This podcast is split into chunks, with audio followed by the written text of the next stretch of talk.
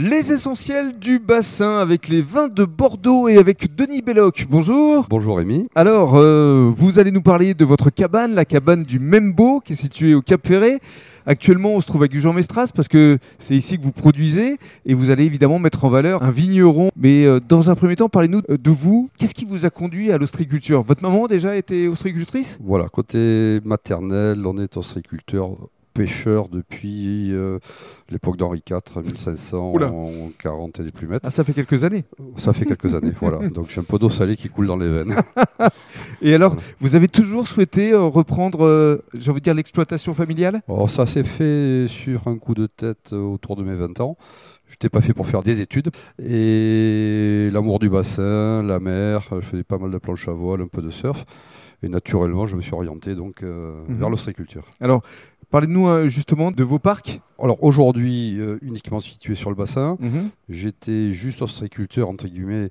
Euh, je faisais des huîtres en Normandie également. J'en ai produit en Irlande. C'est ça J'ai arrêté il y a quelques années de ça et je me suis concentré maintenant sur la production sur le bassin. Mhm. Et j'amène une partie donc, de ces huîtres-là sur la terrasse, la cabane du Membo, mhm. que j'ai créée en 2010 et je fais découvrir dans un petit paradis euh, les huîtres que j'espère être bonnes et euh, qui ont été élevées avec amour. C'est ce que vous dites souvent. Euh, voilà, le, paradis, je ne l'ai pas encore, mais je prends une avance, c'est ça? Je prends un compte. Voilà, un compte. je prends un compte. je suis pas sûr d'y aller plus tard, donc je prends un compte. Avec la terrasse et on voit la dune du Pilat. Voilà, c'est ça. Essayons de la décrire justement pour les personnes qui nous écoutent. C'est pas vraiment la pointe. Elle est située tout au fond de la conche du Membo qui est un endroit donc euh, euh, lagunaire qui se vide, se remplit au gré des marées. Donc mm. euh, le paysage change deux fois par jour.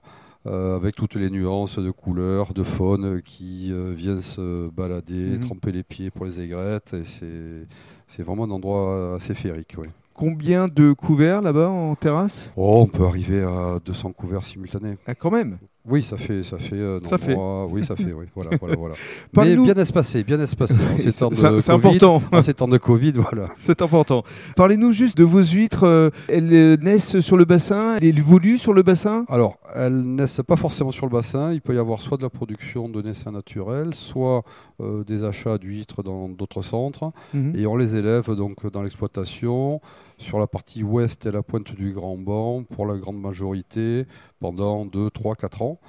Et quand elles arrivent à maturité, évidemment, bon, elles hmm. partent à la vente. Aujourd'hui, qu'est-ce qui fonctionne le mieux? Toujours la numéro 3 Numéro 3, c'est 90% des ventes. C'est ça Voilà, voilà. Ah non, pas un goût différent du 4 ou du 2, mais hmm. globalement, bon, la, clientèle euh, plébiscite numéro 3. Numéro 3, et aujourd'hui, euh, la, récolte est, était bonne? Oh, Si on parle réellement d'ostréiculture, euh, je reste agriculteur, donc j'aurais tendance à sortir le mouchoir assez facilement. on n'est pas dans une euh, période très faste pour la production d'huîtres, mais malgré tout, on a une très belle qualité cette année. Et j'espère qu'on va rouvrir rapidement et on aura un produit magnifique. Alors parlez-nous justement du vin qui se marie le mieux avec euh, vos huîtres. Alors je n'en sais rien, mais euh, j'ai euh, eu la chance, le bonheur de découvrir une très jolie bouteille il y a une dizaine d'années de ça. Mhm. Et bien évidemment, j'ai gardé l'étiquette en tête. Et quand j'ai monté ma petite terrasse, j'ai appelé donc le producteur. Mhm. Et je souhaitais donc travailler avec lui parce que ça me semblait être euh, vraiment adapté à tous les palais, mhm. parce que très bon. Il faut savoir que ce que je n'aime pas, je ne vais pas le faire boire aux autres ou Forcément, le faire manger. Bien sûr. Donc, euh, comme j'ai beaucoup apprécié, ben, j'ai appelé Jean-Jacques Dubourdieu. Alors, il s'agit du Clos Floridène. Voilà, c'est ça, Clos Floridène, qui est un vin de grave qui, euh, qui s'adapte bien évidemment aux huîtres, mais avec bon, des poissons, avec euh, des viandes blanches. Et ça plaît, ça plaît à mhm. voilà, tout le monde, il faut, être honnête. Hein. Et c'est la raison pour laquelle vous souhaitiez le mettre en valeur à travers ce voilà, podcast. Voilà, voilà, voilà, c'est ça. Ben, justement. Comme il était gentil et agréable avec moi depuis le départ.